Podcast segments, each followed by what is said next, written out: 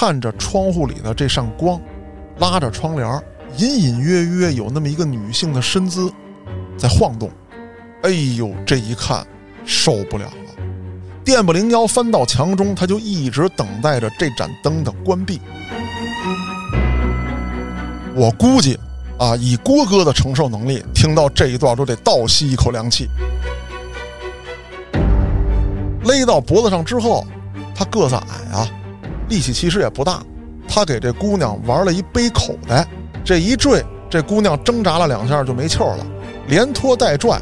就被这个袁秋福拽到了小树林里。甭说了，上去就是一锤子，把老太太砸晕之后拖到了路边。可是，在他摸钱的过程当中，他的手触碰到了老太太的身体。哎呦！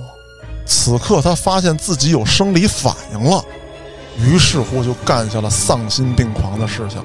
他连老太太的尸体都没放过。这哪是人类呀！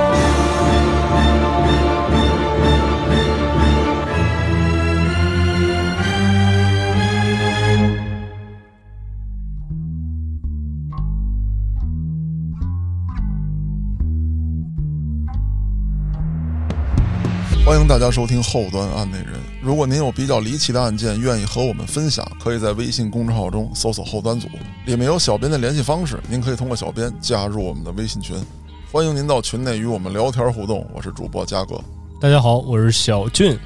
哎呀，时隔好几期，咱俩又终于搭档起来了。没错，小俊，你发现没有？对于咱俩的这个搭档啊，这种组合，可以说在评论区啊，一半对一半。有的人呢就受不了，爱的会疯狂爱，不爱的会逐渐变得爱。哎，我觉得这个解释非常好。是啊，当然了，说这种配合呀，它一定是慢慢的去找到一个默契的点。嗯，而且呢，我觉得我在做案内人这个节目的时候呢，其实跟每一个与我配合的咱们后端组的兄弟们啊，都是呃有不同的效果出来的。没错。那咱们今天呢也闲言少叙，小俊这回咱俩再合作，准备给你来一场这个心灵风暴，震荡你一下。那这个我就存疑了啊！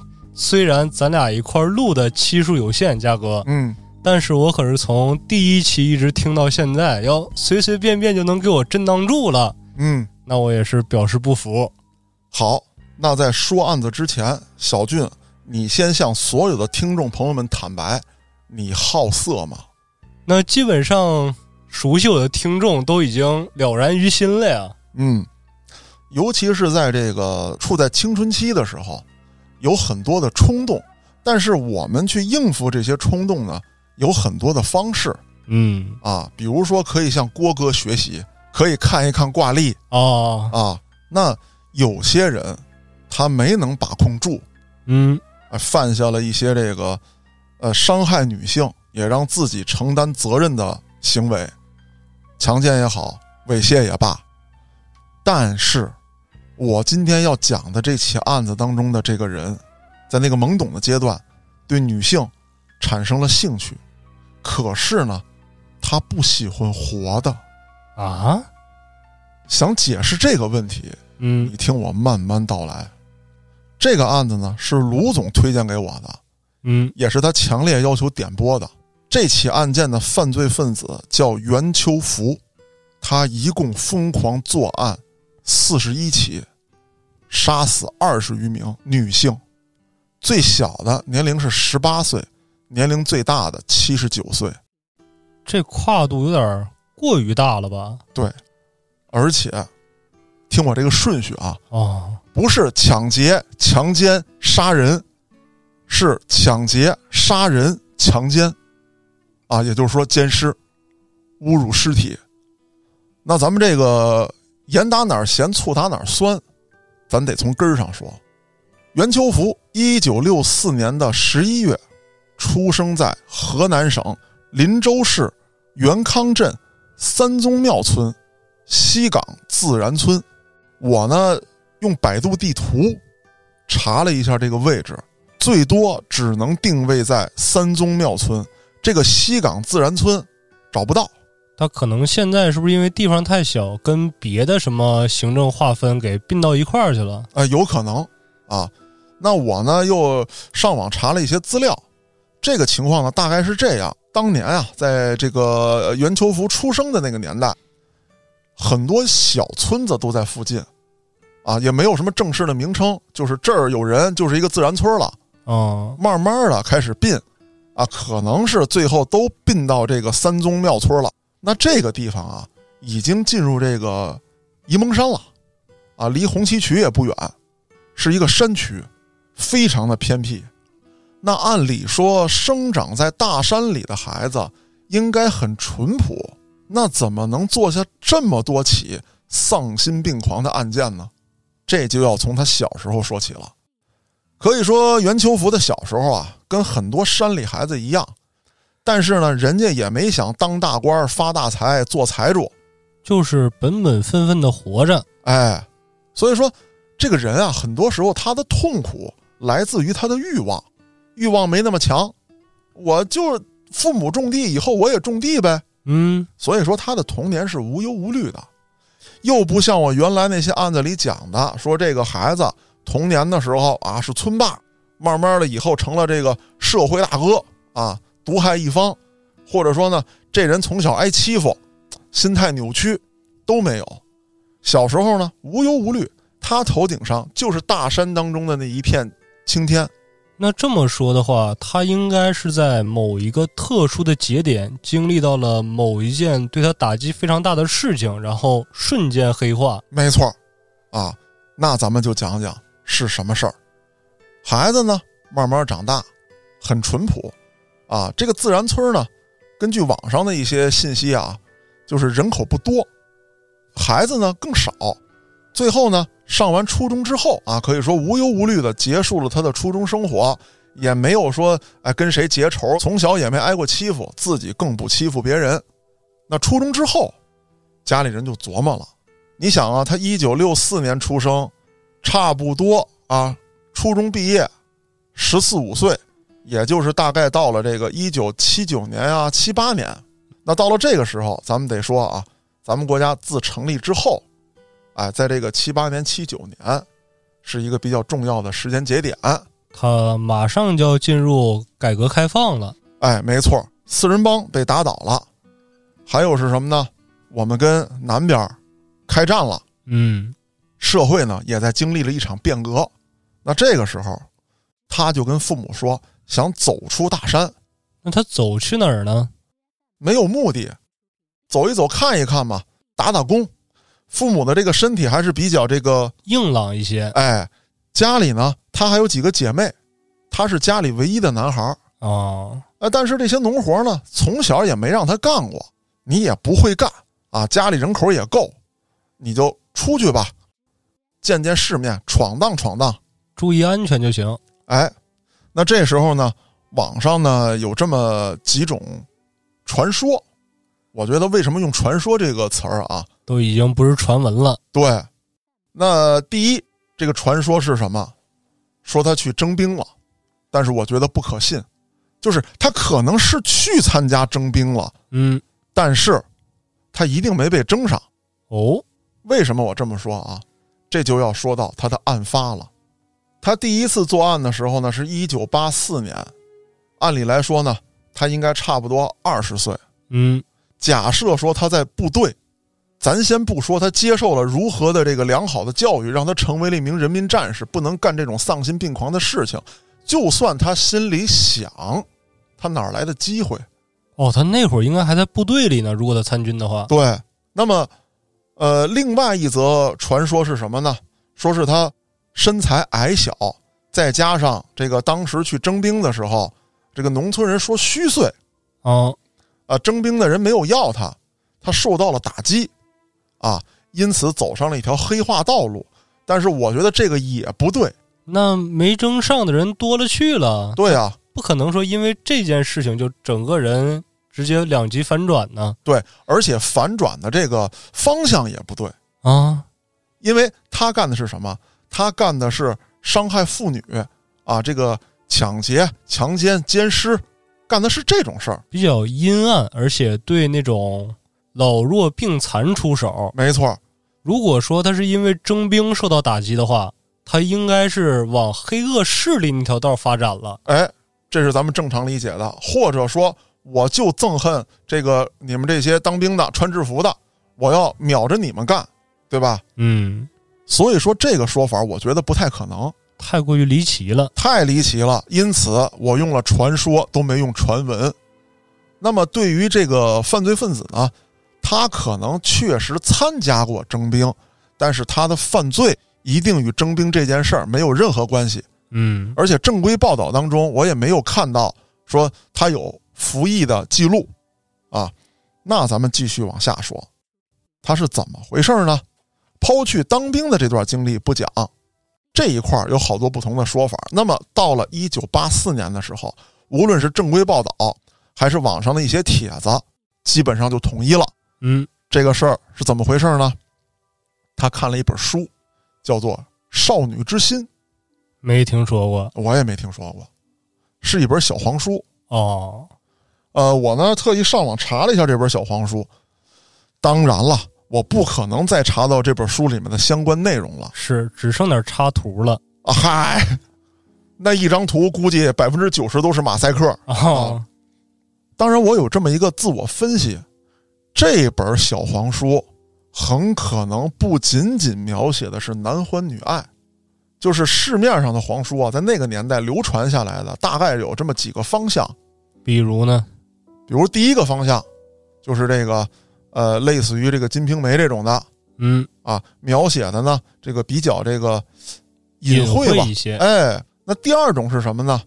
就是纯的男欢女爱，比较热情奔放一些。对，那么写成皇书的这种内容啊，一般情况之下啊，这个男欢女爱不是说。主角给女的搞对象，啊，一般情况之下都是什么，有点这个伦理在里面，小姨子呀，我嫂子呀，啊，如何如何的呀，啊，都是这种的，啊，女人独守空房，啊，这个老公不在，男主女主发生点什么，哦，这是一类，另外一类，我觉得可能跟这起案件有关，嗯，是什么呢？这一类的书籍讲的是。女性受到侵害之后，啊，反倒特别喜欢这种方式，因此爱上了男主，有点斯德哥尔摩，哎，哎，有点这个感觉。当然了，那个年代的中国还不知道什么这个 S M 啊，或者什么之类的，虐我我很开心啊，也没有这个字母圈嗯，但是这种书籍已经有了。说实话，我小时候还看过，我当时就特别不理解，嗯。啊，怎么着？就是说，给你打一顿，然后这个非礼你、强奸你，然后你还觉得这种方式特别开心，一定是编的啊，假的嘛，对吧？啊，当然说现实中确实存在，无论男女都有这样的，对吧？男的也有喜欢被虐的，这是后来大家慢慢明白了，这是一种，哎，很多人都有的心态。是，但是对于当时那个闭塞的环境来说，啊，对于这个犯罪分子。当他看到这样的书籍的内容的时候，就很有可能诱发他去对女性实施强奸。他会认为，哎，他们喜欢这样，因为这个犯罪人员他本身学历不高，只是初中刚结束。而且，其实虽然说这个书不是正规出版的，但是纸质书它本身拿到手里就会给人带来一种权威性的感觉。对你甭管它是什么书，它既然能写到书里出版，可能凭借他那个文凭，加上那个年代的人比较质朴，嗯，他会认为这种事情是可行的啊，是真的。再有一个，咱说了它的背景。他是一个生活在大山里、本身很淳朴的一个孩子，嗯，他没有什么辨别能力，再加上刚才你说的这几条因素，嗯，就很有可能让他觉得这事儿是真的，有这种事儿。而就在这个阶段啊，咱们说的1984年前后，主要是前啊，他回了几次家，因为刚开始打工的时候呢，不敢跑太远，肯定出不了河南省。那之后回家就给他说对象呗，女方又看不上他。山里嘛，肯定是比较贫穷的。是外面的世界已经发展起来了，他们那儿的经济水平啊，肯定是没跟上。再加上这个袁秋福长相平平，初中毕业出去打工呢，也没有学到这个什么手艺，你比如说，哎，我会汽修了，嗯啊，我会电工了，我会瓦匠、泥匠，这个当时在村里头好找媳妇儿。技术工种啊，对呀，而且受人尊敬。您也没学来，也没有什么挣钱手段，啊，就靠打零工。你说你当个力工吧，你瘦小枯干的，你又干不过人家那个骚高愣壮的，是啊，不好整。找不着对象，受女性歧视，再加上看了这小黄书，他心可就躁动起来了。多少个夜晚啊，是辗转反侧，难以入眠啊，小书都翻烂了。一九八四年的五月，这个袁秋福在家相亲不成，于是呢，又决定外出打工，啊，也是到处打零工，啊，这个工厂干点私活啊，那个地方，哎，干干力工。反正呢，也没什么正经营生，挣的呢也不多，甚至有的时候啊，你给他提供个住的地方，管他顿饭，哎，他也给你干活，先活下来吧。一九八四年，这个二十岁的袁秋福啊，生活很不如意，而且他身边很多外出打工的这个年轻人呢，哎，慢慢的都搞上了对象，甭管真搞假搞吧，啊，是说这个。奔着结婚去的呀，还就是说在外打工的一男一女这两个年轻人，他孤独寂寞，嗯，啊，反正这些东西天天在他眼前晃，他也难受。还有一回啊，他所住的这个小破宿舍，他刚一回去，发现他的这个室友在跟他的女朋友滚床单啊，这一幕呢，深深的刺激了他。当天晚上，他就搁这个大街上，他就溜达，空空如也的大街。就如同他那空空如也的心一样，溜达着溜达着，就来到了这个一家工厂的宿舍区，啊，在这么一个女工宿舍的墙外，他看着有这么一盏灯还在亮着，于是呢，他就蹬着东西，趴在这高墙上，看着窗户里的这扇光，拉着窗帘，隐隐约约有那么一个女性的身姿在晃动，哎呦，这一看受不了了。电不灵腰，翻到墙中，他就一直等待着这盏灯的关闭。咱得说，当时正值七月，天热的不行，而且呢，一九八三年刚刚完成了一次严打，嗯，社会治安啊相对不错。这个女工呢，住在一层，半夜的时候呢，就打开窗户，就拉了一个纱窗。这个袁秋福听到里面没有动静了，就撬开纱窗。翻了进去，这是袁秋福第一次作案，完全没有经验，他也没有考虑到这间宿舍是不是单身宿舍，哦，里面有没有旁人，这个女的是否睡熟了，半夜会不会来人，一切都没想，就是已经嫁到那块儿了，必须得进去了，哎，就受不了了，冲进去之后，把这个女工摁倒。上去之后，一顿疯狂操作，结果是什么呢？体外射精了，是没来得及还是特意为之？没来得及哦，因为他是第一次，哎，跟这个女性有身体接触。那这位姑娘呢，反抗呢也比较强烈，啊，撕扯内裤的时候，其实这位姑娘就已经醒了。嗯。然后呢，这个袁秋福呢，身材又比较瘦小，支蹦起来呢。你说这边我捂嘴，这姑娘挠他；嗯，这边我摁手，那姑娘喊，乱作一团。自己在与这个姑娘的来回来去这个撕扯的这个过程当中啊，肯定有身体接触，是接触着接触着蹭了那么两下，他就交枪了。哦，然后这袁秋福是越窗而出，赶紧跑。那你琢磨，你跑得了吗？是啊，当天夜里就被警方抓住了。这个袁秋福随后就被带到了看守所。一九八三年刚刚严打结束，转年来的夏天，您就敢这么干？那这就是够判的罪过了，绝对得判。而且这个袁秋福呢，他也不懂法，他也不知道怎么为自己辩护。那讲到这儿，又有一些传闻。啊，说当时的审理是怎么审的？嗯，进去没进去？不知道，射没射？射了，那就是强奸。人家姑娘乐意吗？不乐意，反抗来着，那就是强奸，得判。结果呢，这个咱们都知道这个流程啊，你蹲监狱之前，你先去看守所，是啊，就等着判呗，就是看看你是十年是八年，是明儿就走还是枪毙啊，你就等着吧。结果这个袁秋福啊，天天夜里以泪洗面，哎呦，我这一辈子就完了，我刚二十岁啊，这可怎么办啊？当时的警方呢，也确实对这个人啊忽视了，嗯啊，没有注意他。一看这小子怂头耷拉脑的，身材又矮小，来了就天天哭，完犊子。是啊，这人不用重点照顾。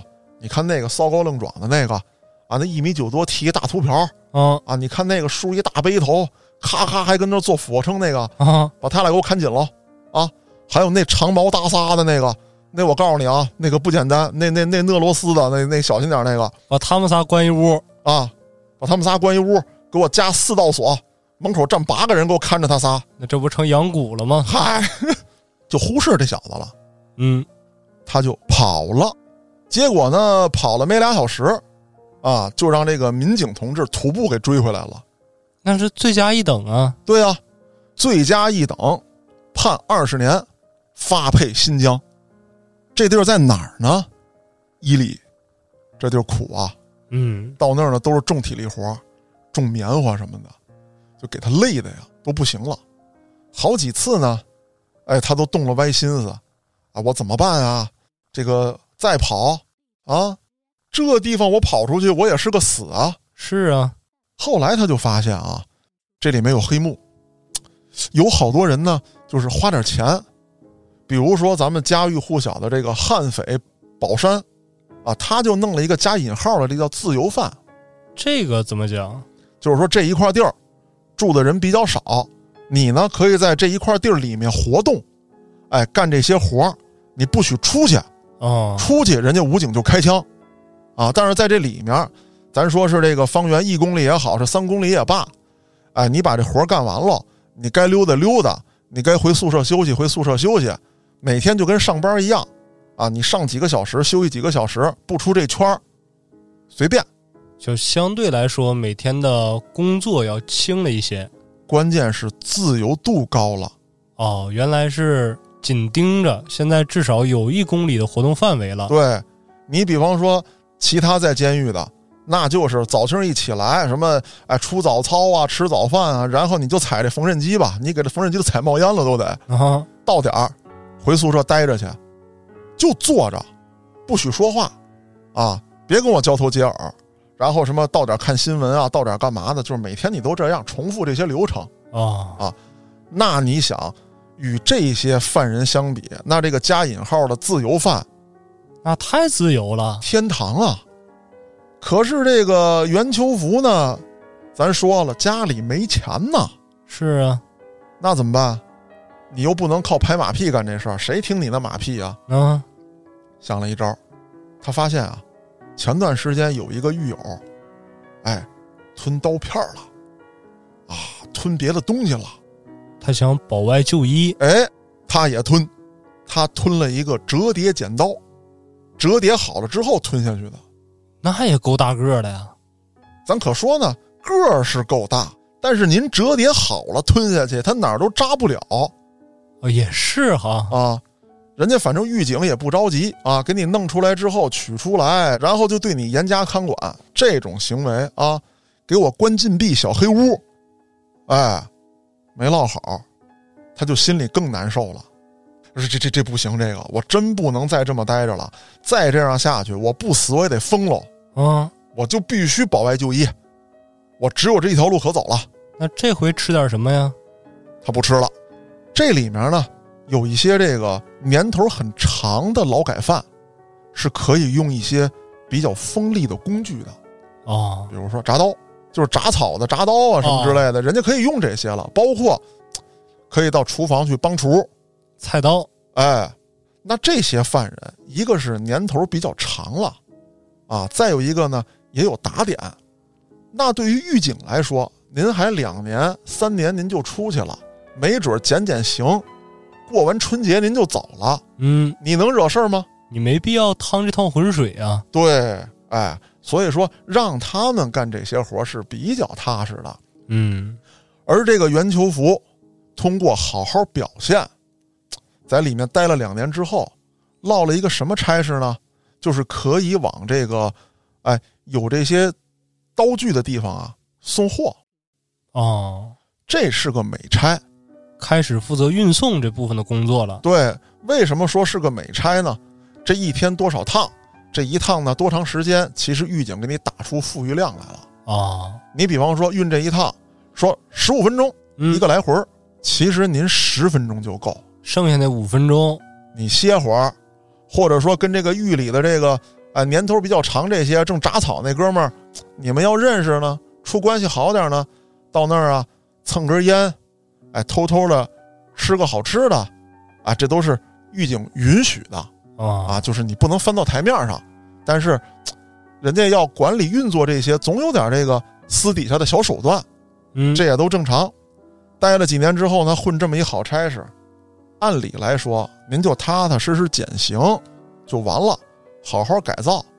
其实讲到这儿啊，我觉得啊，他犯的这第一起案子，按理来说，他好好减刑有缓儿，嗯对吧？第一呢，你你你顶多算一强奸未遂吧，咱说是是吧？也没有说这个把这女性打伤了啊，或者怎么着的，你再减减刑，哎，能早出来，你不用琢磨那个歪的斜的，他却不是他越狱了呀。啊。对他后来是越狱给他加了啊，哦但是我说的是什么呢？就是他正式被判了到这劳改农场之后哦，这二十年啊，你好好减刑，问题也不大，你就别琢磨别的了。而且你已经付出了两年的努力，你终于找了一个好差事，你再干两年，没准有更清闲的差事。哦，兴许他就去那儿铡草去了。对啊、但是他用这两年换取的是什么？你知道吗？嗯，换取的是把自己手伸向铡刀的机会。他还想着保外就医呢，哎呦，这手一伸进去，咔嚓，四根手指头掉下来了。当然，具体操作的细节没有正规报道。我呢，在网上找了很多消息之后啊，有一条比较靠谱。有的说呢，是他狱友在切菜的时候，他突然把手伸向了这个案板，啊，伸向了菜刀下面。但是我觉得不可能是啊，啊，因为我做过饭，我也会做饭，嗯我家还开过饭馆。这人切菜的时候，他一定是紧盯着这个案板的，就哒哒哒哒哒哒哒。对，而且这个菜刀呢不会抬起来很高。是的，不像剁肉时候啊，当当当对就剁。那咱就说了，他这时候就剁肉呢，啪，你手伸进去了，那剁肉是有幅度的，他可以停下呀。对。他拿那个不是千斤闸，说只要是这一下落下来，他收不住，嗯不至于。比较靠谱的一个说法是什么呢？说有一个狱友在铡草，嗯，就是习惯性动作，伸一根进去，咔一下；伸一个进去，咔一下。那这个袁求福呢，就跟这人聊天，分散他注意力。那这个人干活呢，全凭他肌肉记忆，嗯，咔嚓咔嚓，一塞一闸，一塞一闸，塞咔嚓，C 咔嚓，C 啊咔嚓，哎呦喂四根手指头没接回来。啊，以当时的医疗水平，你又在这么偏僻的伊犁，你说你怎么接？哦也是，只是说给你止了血、止了伤，别破伤风，别坏死，这就算不错了。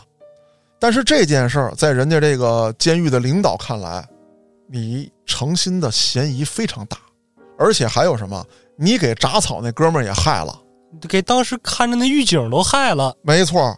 那你想，我能让你保外就医吗？嗯啊，这是我自己的分析啊。报道当中肯定没写警方的这个心态，啊是，但是咱说不好听的，这点事儿谁都能琢磨过来。人家那个狱友好不容易熬到说没两年，嗯没准说我再炸这个十吨草，我又缓刑一点儿。是啊，您这一根四根手指头，好家伙，这里头咱听伟哥讲过，那个监狱里头是有分儿的，啊，这得扣我多少分儿？直接归零了。真不好说。那咱就说了，往阴暗的方面想，你就算是意外事故，我也得给你整成你存心的。而且咱这么说，就是监狱里面啊，就是这个值班的这个，除了狱警啊、领导之外，那监狱的这个犯人当天也有值班的，是啊，那连带责任太大了。当然了，这个事儿啊，后来是这个袁秋福自己承认的，嗯啊，说我是诚心的，啊，并不是说呃靠内部运作把他这事儿啊运作成了诚心的，那只是一个阴暗的小揣测。哎，对。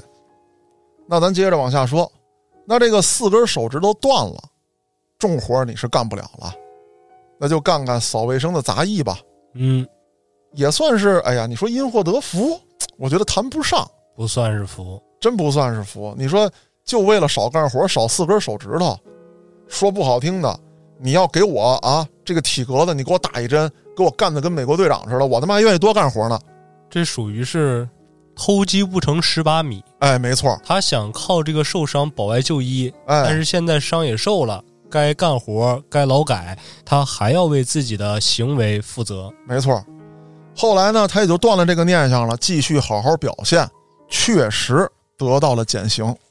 他减刑呢，主要是因为这个摘棉花确实摘得好，啊，干活量也大也细，再加上之后这个搞卫生啊什么之类的呢，哎，有眼力劲儿。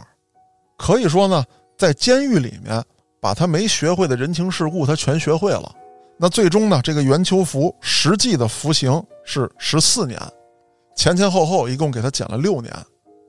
到了一九九八年的五月，袁秋福刑满释放，啊，回到了自己的老家。这个时候，咱就得说一句了：十四年啊，又是中国改革开放大发展的十四年，翻天覆地的变化。等他再回到家的时候，咱说他经过什么城市，看到这个火车站，这个翻新了，这些咱都不说了。来到他的小山村之后，小山村也盖了新房了，公路也通了，啊，这个家家户户的生活也不一样了。我还特意查了一下啊，就是在一九九八年的时候，啊，除非是特别偏僻的这个没通水、没通电的这种村子之外，那基本上说保证你村里家家有电视是没有问题的。这个对于袁秋福来说是想都不敢想的。换句话说，其实这十四年已经导致他跟这个大社会、大环境脱轨了。没错，而袁秋福再回来的时候呢，也已经三十多岁了。回到家，家里人呢，对他的情感是有变化的。嗯，丢人呐！第一，蹲大狱本身就丢人；第二，咱们中国人的传统思想，什么强奸、拐卖这种事儿，那就瞧不起你，还恨你，对妇女儿童实施了犯罪，这个在咱们传统观念里面是不可改变的。即便是在监狱里面有那么多的重刑犯、罪大恶极的人在一起，这种人也是地位最低的。没错。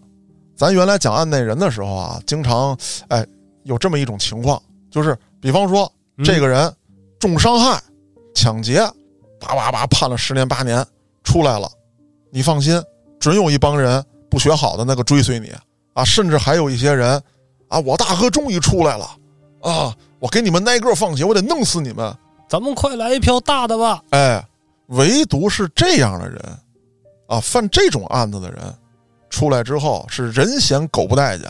是啊，再加上咱都知道啊，这个农村呢有这么一个恶习，到现在也有，就是按照这个东北话来讲啊，叫这个嚼老婆舌。哦，传闲话。对，这个艳阳高照，村口大妈们坐在这个村口大槐树底下，嗑着瓜子儿，就开始唠上了。啊，这是村里的情报机构啊，也是这个农村文学的发源地。为什么这么说？他串闲话，有时候串的他他他慢慢他就走样了。他开始自己进行艺术加工了。对，而且加工的是有模有样。咱说不好听的，这个我小时候也经常去农村嗯，啊，很喜欢农村的这个氛围。有一些我写的故事灵感都来源于村里大妈的这个口述。啊，这个情报机构，哎，所以你说吧，这个东西多厉害？那你想啊，一个人他本身确实有这样的黑暗史，再加上村口大妈这么一加工，好家伙，你小子天打五雷轰都不为过。村里是待不下去了，他父母呢就给他支招，说咱们啊这个村子呀就这么大点地方，在这儿，人家知道啊你干过什么干过什么，出去没人知道。你呢，出去挣点钱，回头呢去一个别的村儿，娶一个农村媳妇儿，消息闭塞点的，人家可能也不看你这个档案什么这乱码七糟的，你把婚结了，哎，换个地方怎么都是一辈子。这话啊，咱说实话，我觉得是好话。嗯，但是在袁秋福听来是什么？你自生自灭吧。对你嫌我丢人，你轰我走，家里就这么一个男孩儿，怎么着？这房产地产不留给我了？嗯，这个随我几个姐姐妹妹们你要出嫁了，这都给他们随出去，你还是招一上门女婿啊？啊，这养老的事儿，看来你们是想好了，不用我了呗？这心态就变了。行，你们不留我，我走。走了呢，就先到镇上，到镇上找找有没有活干。这袁秋福啊，我跟你说，他打骨子里，我觉得这小子就有问题。怎么讲？你刚放出来没俩月，啊，你到镇上找活儿去，活儿没找呢，先偷两百块钱，他这是什么心态呢？咱就不知道呢吗？我给你讲讲这事儿啊，嗯，他怎么偷的这两百块钱？这小子呢，到镇上，镇上有一堆买卖家啊，啊，他就挨家挨户的问，啊，您家招工吗？啊，您家要干点什么吗？哎，咱得说，一九九八年啊，正是这个大建设这个时代，村镇也在进行着翻天覆地的变化，很多家盖新房啊，镇上也起了楼，哎，又有新的厂子，什么最火？你猜猜，小军？那肯定是搞工程的最火呀。那必须的嘛，那搞工程的都是大老板，大老板搞完工程之后，底下那就是五金店儿。哦，哎，五金店火，还有就是维修店儿。那这个五金店儿啊，小俊，你看你搞这个工程的啊，嗯你搞工程的，啊，我是搞工程的下面的分支的分支就是你以后有一天也能成为那个搞工程那好大哥。啊，拎着小桶去给人评分儿去。底下这个五金店老板啊，就是有一个特点，嗯，五金店老板不抬头，你要什么你就跟我说。哎，他就不停的在理货。嗯，然后呢，基本上这个五金店连店带后面堆得满满当当，前面呢做个媳妇儿，噼里啪啦的打算盘。而且五金店在当年啊，就是我们家原来不开饭馆吗？嗯，装修的时候，我跟老刘跑过五金店，时间呢也是从这个九二年到九八年啊，就就这个时间跨度。九二年我们家开始开，九八年重新装修，我就发现了有意思。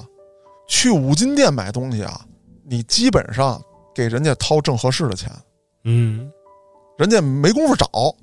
那个东西从哪块哪块呢？你拿完之后你就走吧。哎然后基本上拿完之后，钱往桌上扒一拍，哎，放这儿了啊，哎，拿着就走了。就赶紧走。而且为什么是说你给人整好的钱？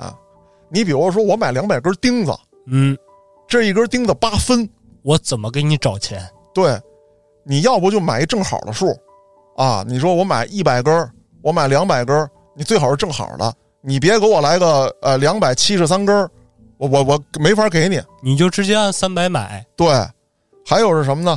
比如说差点钱啊，这个钱我不找你了，我多给你俩弯头嗯，啊，你就拿走。你准备料你得备出富裕来啊，是啊，是吧？我多给你俩弯头，多给你个阀门，都这么做生意。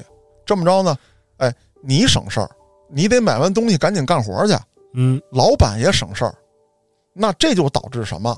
没人看着这点钱，而且再一个，基本上五金店他不用看着你说给钱，哎，因为基本上你要是从他这儿买东西，你肯定是附近就近装修。对，我不可能从石景山装修，我跑到朝阳去买东西去。哎，没错，那既然都街里街坊的，那基本上那个年代他跑不了。哎，咱明白这道理，袁秋福不明白，嗯，说这这钱儿就跟这扔着，就摆这明面上这是自动提款吗？啊，我服了他吧零元购。啊，到那儿咵嚓就把这钱装挎兜了。人家老板跟老板娘还有这个店里的这个工人，人家不看钱，人家可不是瞎，啊，人家是不算计那个。你这进来一人，人家都是拎着管子、什么扳手走的，您拿两百块钱从我店里出去，那他妈我能不知道怎么回事吗？是啊，出去就给追回来了，一点没惯着这小子，六分管上去照后腰就一下，喜欢什么工具，我们这儿应有尽有啊。今儿就谢你嘎啦哈。这袁求福呢，就赶紧下跪求饶，说：“我这也不知道啊，我摆那钱，我我寻思着你们这个行善积德呢。说你给我瞅瞅，这上写的是他妈五金店，不是他妈五台山。我跟你行什么善，积什么德啊？你滚犊子！哎，就这么着，因为两百块钱，刚出狱，又给弄了十天。哎呦，那这一下，这事儿可就在镇上传开了，啊，说那个哪哪村的，嗯，姓袁那小子。”十五年前，强奸，哎呦，新疆关十五年啊！好家伙，刚回来没俩月，第一天出村偷人两百块钱，这人了不得啊！那可不是嘛，这这这小子，我跟你说，可小心点吧。我看打小的就带那样，那可不嘛。你琢磨着，那好人能干那事儿吗？是啊，而且，哎，你知道吗？这小子完犊子啊！哎，十五年前弄那弄那姑娘啊，都没进去。哟，三下两下的就交枪了，他也不是那个呀，他不行呗。哎，少四根手指头啊啊，就就这还偷呢？哎，什么玩意儿啊？哪有人样啊？马上大街小巷就传开了。嗯，镇上你是待不下去喽，走吧。就在陌生的城市开始了他的流浪之旅。到这儿打两天零工，到那儿打两天零工。可以说是食不果腹，衣不遮体，勉强生存。哎，有时候呢，实在没地儿住了，那也撬洞子底下水泥管。他打工呢，确实不易。咱说实话啊，抛去他干过这点事儿不讲，四根手指头，你又没技术，出去干活，老板确实不爱要。是啊，啊，那就这样呢，他又在社会上啊受到了打击啊，吃了很多苦，心态更难受了。那排解这些的方式是什么呢？他就在没活的时候，偷偷的溜到一些小的书报亭，买小黄书。又看起来了，哎，便宜，几毛钱，啊，有的稍微贵点，带图的那个，带彩页那个，哎，两块钱、三块钱，啊，就买一本。那还有什么呢？当时的有一些报亭呢，哎，我不知道小俊你见过没有？嗯，啊，就是那个外国杂志。嗯，封面上都穿泳装的大姑娘，比较热情一些，哎，很奔放。他也不买，就这报亭这看，就看封面。他给他刻在脑海里，哎，得劲儿。那你白天看完你是得劲儿了，晚上这些画面一浮现，你可睡不着觉。哎，睡不着呢，他就又搁这个大街上，他就溜达。啊啊，搁这个大街上啊，万籁俱寂啊。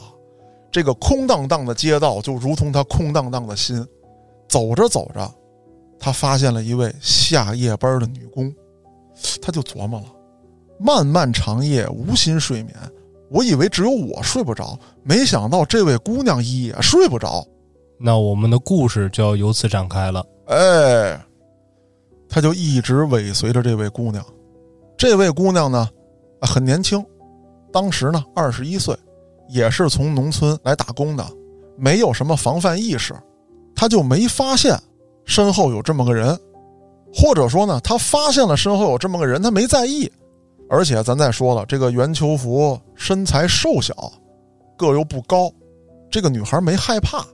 咱说不好听的，我挺爷老郭，我们仨大半夜的走一姑娘后头啊，啥也没干，人家也得加快脚步，就就就就撩。别说姑娘了，小伙子也受不了啊，对吧？那这个袁秋福当时从裤子上把这带儿就解下来了啊，知道我说这个带儿吧？是啊，松紧带儿吗？啊，就那个玩意儿，就给解下来了。解下来之后，正好走到一片小树林儿，这袁秋福三步并作两步上来前去，就一下把这个带子勒到姑娘脖子上了。勒到脖子上之后，他个子矮啊。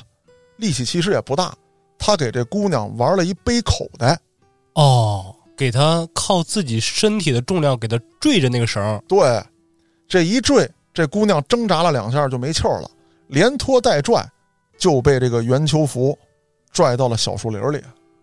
袁秋福当时看着这个昏迷当中的这位姑娘，心中就泛起了一丝这个邪恶的念头啊。把这姑娘这个衣服就给扒了，对她实施了强奸。那这样的人啊，专门有这么一种分析，说为什么他会喜欢啊，就是这个尸体这样的，因为可以受他控制，受他摆布。啊，他第一次在尸体上找到了快感之后，这也就导致他后来根本就不会在这个人有挣扎的情况之下实施强奸，就是先杀掉。就换句话说，就是因为他本身的身体素质有限，或者说身体有一些缺陷，对他平时生活中一直是受他人管制，没有控制这种感觉。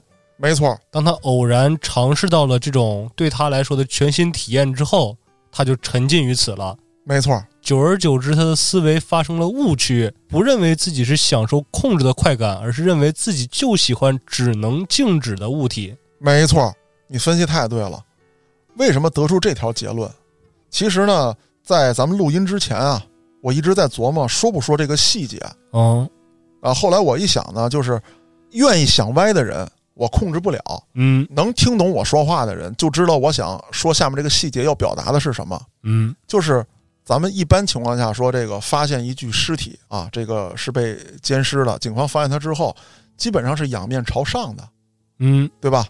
实施了这个奸尸这个行为，那么这具被警方发现的女性的尸体，她是侧卧式的，一条腿呢是这个像曲起来一样，是有一定弯曲程度的，另外一条腿是直的。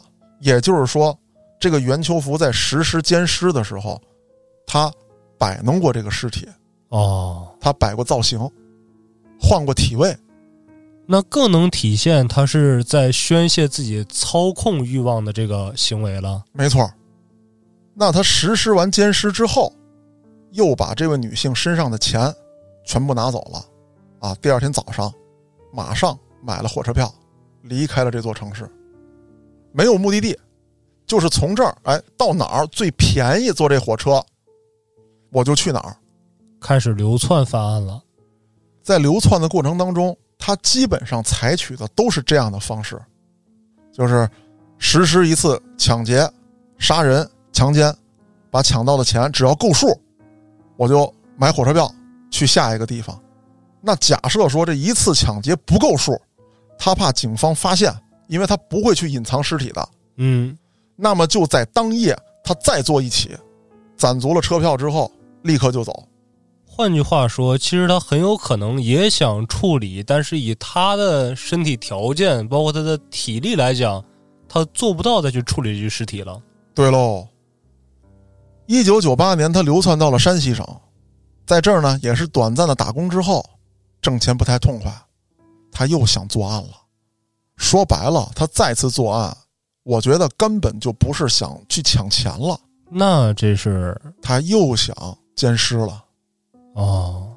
而这一次啊，他袭击完这位女性之后，女性中途醒过来了，他是先摸钱，嗯，摸钱的时候女性醒过来了，求他放过，啊，就钱都给你了，你饶我条命。然后这个袁秋福呢，并不打算住手。就狠狠地掐住了这位女性的脖子，女性在挣扎的时候，甚至求饶说：“大哥，我什么都从你。”那意思就是说，你强奸我，我也认了，你给我留条命。但是袁秋福并没有这么做，他把这位可怜的女性掐死了，随后又对尸体进行了猥亵。那这次他只抢到了十块钱。只不过把这位女性身上的这个金耳环、项链、戒指偷走了，连夜偷偷的扒火车，哎，上了车了，睡了一觉，醒来之后下车，发现自己到了内蒙，够远了呀！啊，当然说山西跟内蒙它也有交界的地方嘛，你得看到内蒙什么什么地儿哦，可能是去了西部区了，对啊，对你别往你们家那儿想啊。那么讲到这儿，他到内蒙之后。这个事情啊，就是太变态了。一九九八年的七月底啊，八月初这段时间，他一直在内蒙的保昌县附近活动，也是一边打工一边目测目标，但是实在没有找到好目标。有一天晚上，他又在搜寻猎物的时候，发现了一位老太太。这老太太呢，她当时没有下手，她就觉得呢，哎。我作案啊，得有工具，就是我太瘦小了啊。然后我有一个脑洞，就是她也不是后来瘦小的啊，她一直就瘦小，怎么就到这儿突然想到买作案工具了呢？那可不可能是说这个地区的人普遍过于强壮了呢？哎，我就想到这儿了，为什么他去内蒙了呀？是因为从生产队里面七十多岁老太太早上起来喂牛，嘎嘎插那个草，干活的有的是。是啊，所以说这个他是不是觉得自己在这儿一比，那就更小了，还不如那羊羔子呢？啊，于是乎买了把锤子，他又去搜寻猎物去，还发现了这个老太太。哎呦，这回下手吧，甭说了，上去就是一锤子。把老太太砸晕之后，拖到了路边他起先呀，并没想对这位老大娘下手，就是想抢点钱。他分析啊，这个点儿这老太太老在这儿走，有没有这样一种可能，就是这老太太半夜打麻将去了啊？那兜里得有点钱。可是，在他摸钱的过程当中，他的手触碰到了老太太的身体。哎呦！此刻他发现自己有生理反应了。于是乎，就干下了丧心病狂的事情。他连老太太的尸体都没放过，这哪是人类呀？就是真的是就就就实在接受不了了啊！我估计啊，以郭哥的承受能力，听到这一段都得倒吸一口凉气。是啊，场面就不描述了，确实也没有相关报道描述这起案件的作案细节，也没有说网上的呃哪位这个这个贴吧主啊。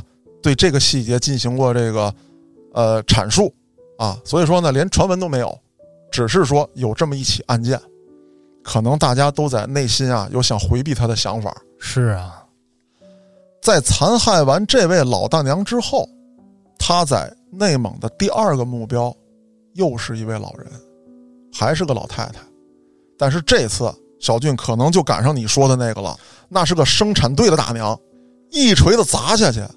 大娘懵了，在被拖拽的过程当中，大娘醒了，疯狂的挣扎跟呼喊，然后就传来了狗叫声，接着有人声，那肯定是附近有人听到呼喊了，过来救人来了。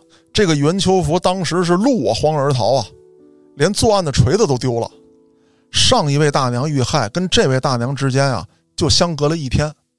哎呦啊，因为咱说了。他不会在一个地方作案之后待时间太长，嗯，啊，钱没抢够，他就会实施第二起犯罪。那这次他失手了，他就立刻就跑了。八月初的时候，他又回到了河南，来到了曲沟镇，在这儿他又发现了一个目标。可以说呢，这次作案，我觉得用灭绝人性来形容他，就就已经是不够了。他干的原来的案子都太灭绝人性了。我跟你讲讲啊，嗯，他干了什么事儿？评论区的朋友们也可以针对这件事儿给我想一个形容词，简直就是他妈农夫与蛇的一个翻版啊！八月初，他来到了这个曲沟镇之后啊，在这儿遇到了一位三十多岁的女性，她姓贾，姓贾的这位女性与袁秋福呢年龄相仿，然后听说袁秋福呢也是河南人，去外地打工，流浪了很多年，就心生善意，怜悯他了，对。说这样吧，你就留在我家干活吧。网上没有过多对于这位姓贾的女性进行描写啊，或者说报道吧。说描写不太对啊，是报道。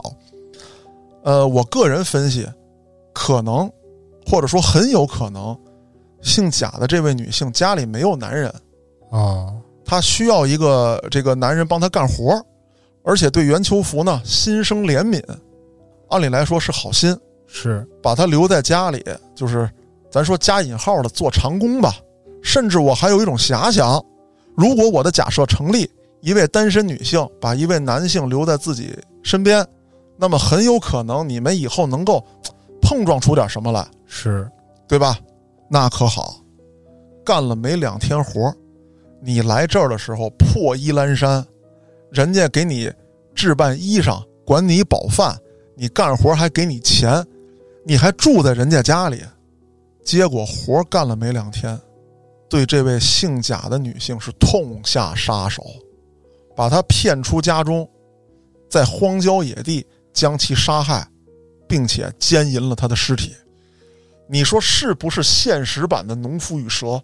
我现在特想不清楚一个问题，嗯就是他做这一系列的事情，嗯，其实对他来讲没有任何收益，对他无非是做完这起案件之后，这个地方他待不了了，对而且在这个地方。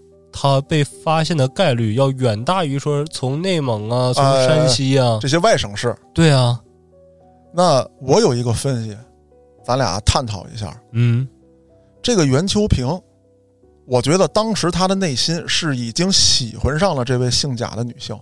哦，那么孤男寡女，喜欢，那对于袁秋平来说，啊，我可能不会表达，但是我一定想跟你上床。啊，而袁秋平又习惯了与尸体进行性行为。咱退一万步说，假设这位姓贾的女性就直接挑明了跟他说：“咱们孤男寡女，都这个岁数了，咱也不怕那风言风语，咱俩以后就两口子了，或者说不当两口子，咱俩以后就是姘头了，就是情人了。今晚来我屋吧。”按照正常男性，答应了。我不喜欢你，我就跟你挑明，是我就走。我喜欢你，我就答应了。但对于袁秋福来说，他喜欢，他想跟这位女性发生性关系，但是他不想跟活的。那如果这么说的话，有没有可能是出于一种自卑心理？很有可能，就是因为他从大山出来嘛，小的时候也没有受到过太灰暗的童年经历。嗯，那有没有可能是从大山出来之后，面对城市里面别人的目光来看，他自己就感觉自己低人一等了？包括有犯案被抓的经历，包括二进宫，嗯以及这么长时间的流亡经历，他其实内心已经把自己否定了，他破罐子破摔了。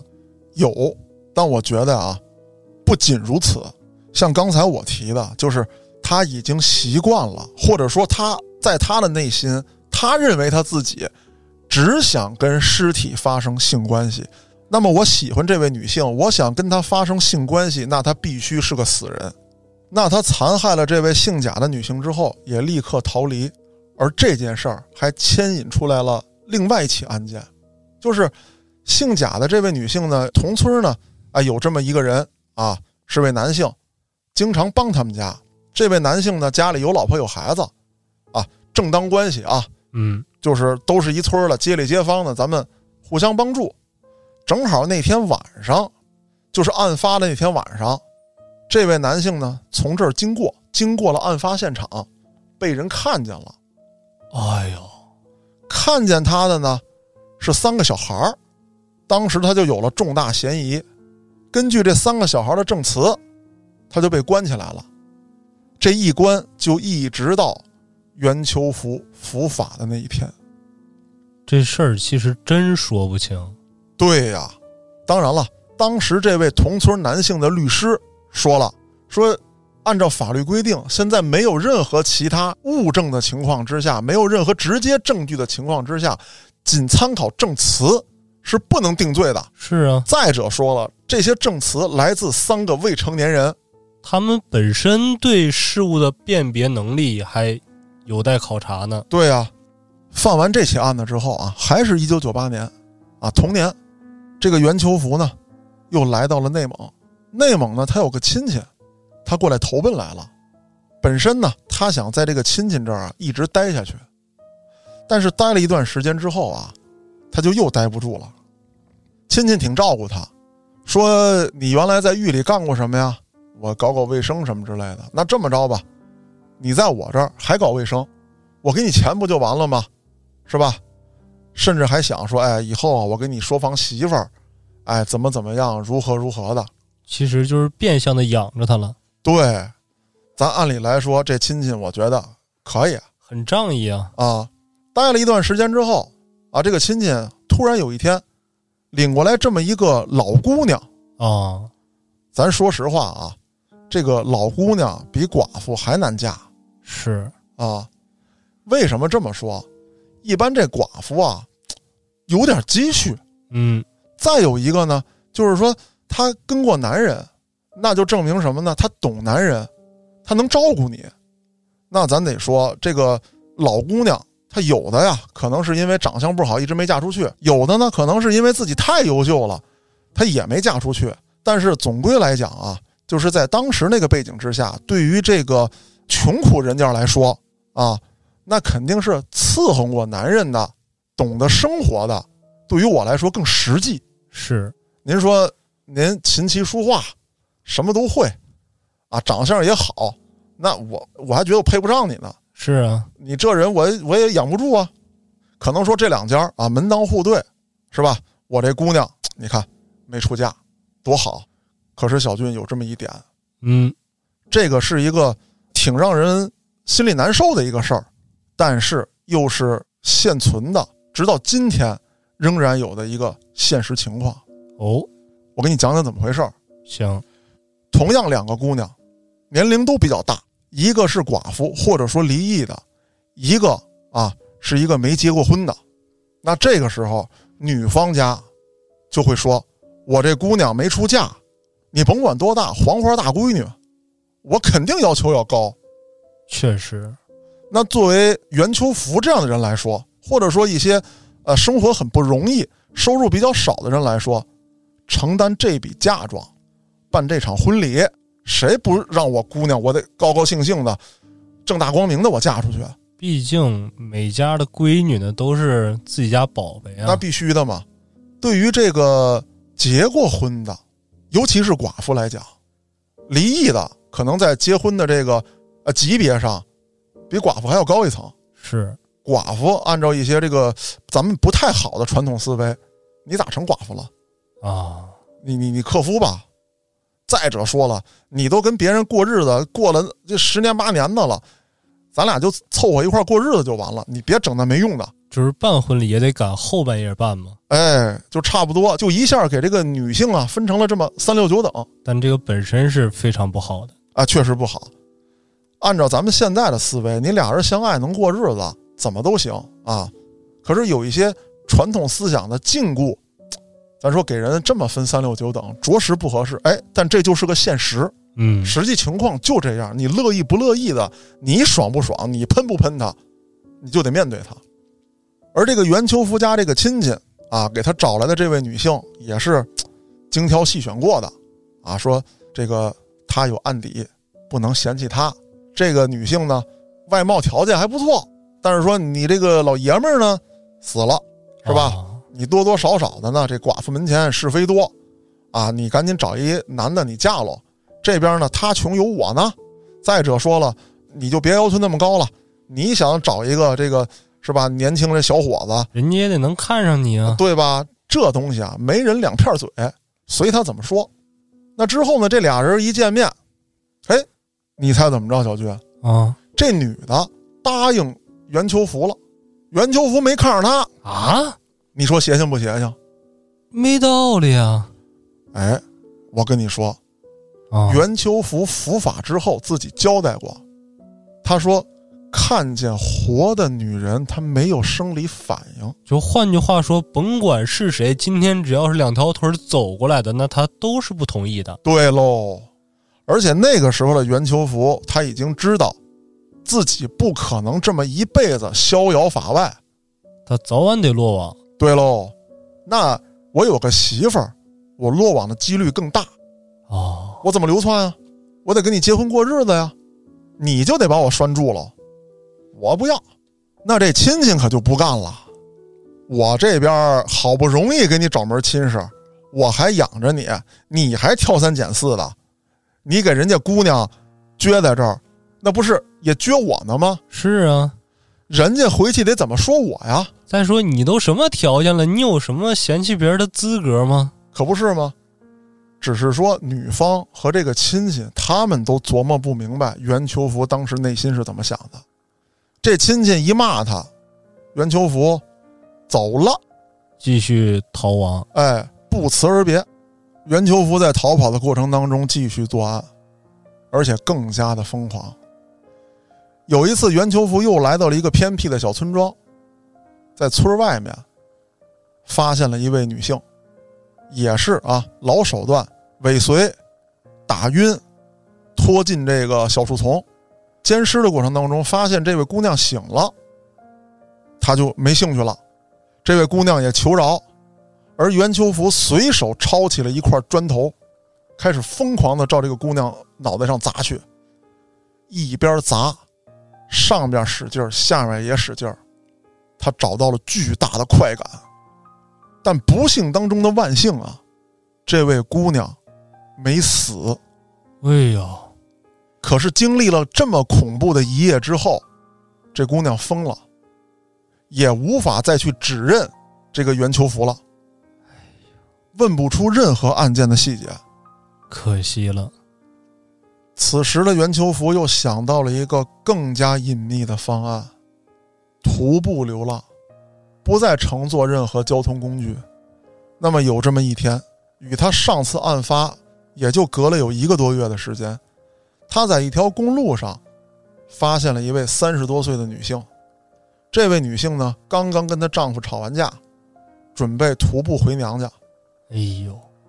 而这次，袁秋福更加变态，啊，从女性身上抢走了两千五百块钱，也是打死之后，啊，进行了奸尸。而这具尸体被发现之后，法医从尸体上找到了许多的伤痕。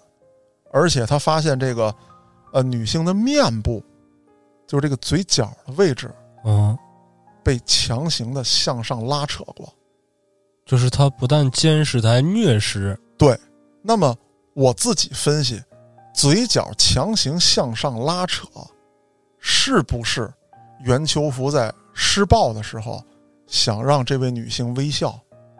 哎呦喂！那么在这一系列案件当中啊。还有这么一位如花似玉的姑娘，非常的可惜，是一位大专生，十八岁，刚刚入学，啊，因为学校的住宿条件比较差，她在学校附近租住。那么有一天晚上，在回出租地的时候，也遭到了袁秋福的毒手，而且这次极其的残忍。具体的呢，我就不想再形容了。大家脑补吧，反正你们能够想到的残忍的手段，袁秋福都使了。可以说他在犯案的时候是一次又一次的升级。而且换句话说，以咱们一个正常人的思维，其实很难去想象一个彻头彻尾的变态会做出来什么样的举动。对，还有一次，袁秋福在对一位女性实施侵犯的时候，这位女性采取了装死的方式，但是袁秋福在。做的时候，因为咱都知道啊，这个女性不可能没有反应，是是个人，那就不可能没有反应。对，袁秋福发现她还有呼吸，立刻失去了兴趣，开始掐她脖子。但是也是那句话，不幸当中的万幸，袁秋福失去兴趣了，把他掐死之后，没有再进行施暴，而这位女性只是昏死过去，她活过来了，而且。很清晰的描述出了袁秋福的外貌特征，以及他最重要的特点，少了四根手指。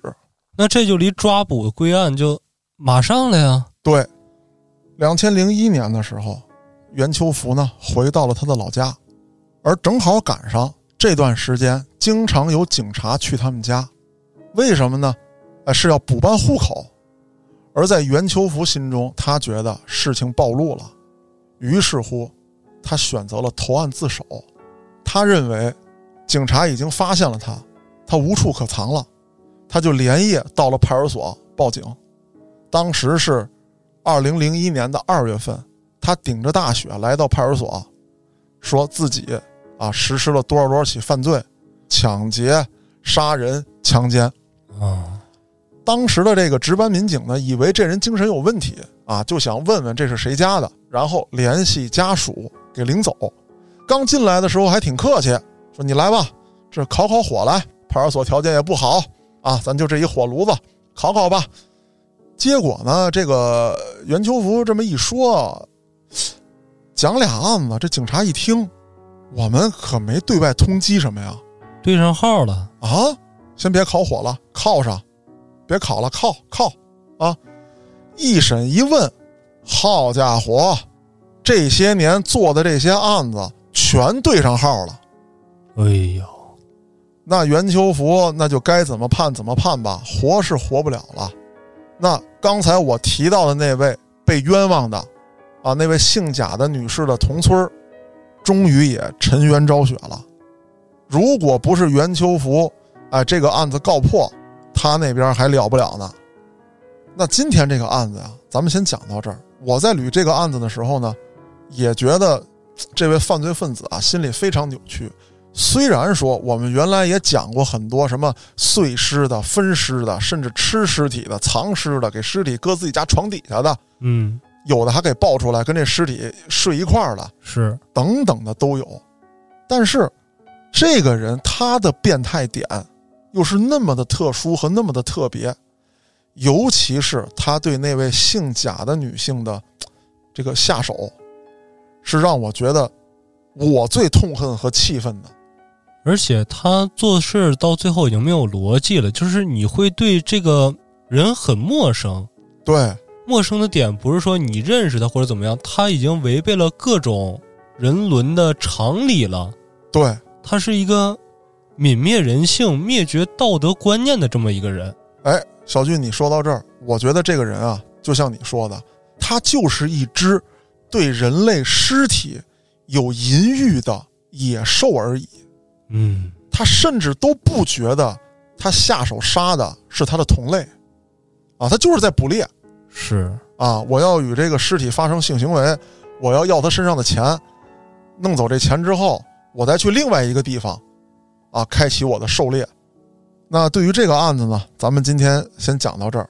就是其实，在今天听到这个案子之前，嗯在我心中对案内人的案件是有几个排名的。嗯如果说最恐怖的案件，我认为是人造怪物；啊如果说最绝望的，那莫过于田地裸尸案。嗯有很多案件比这个案子更为高智商犯罪、更为血腥、更为暴力，嗯，造成的不良影响更大。但是这个案子，它的冲击力在于，这个作案人员他是没有具体目标，并且毫无人性，没有所谓逻辑的，嗯这就更恐怖了。而且他会伪装自己，对，让人防不胜防。那这就是今天我给大家带来的啊一本小黄书所引发的一系列变态血腥的案件。我是主播嘉哥，咱们下个案子再见。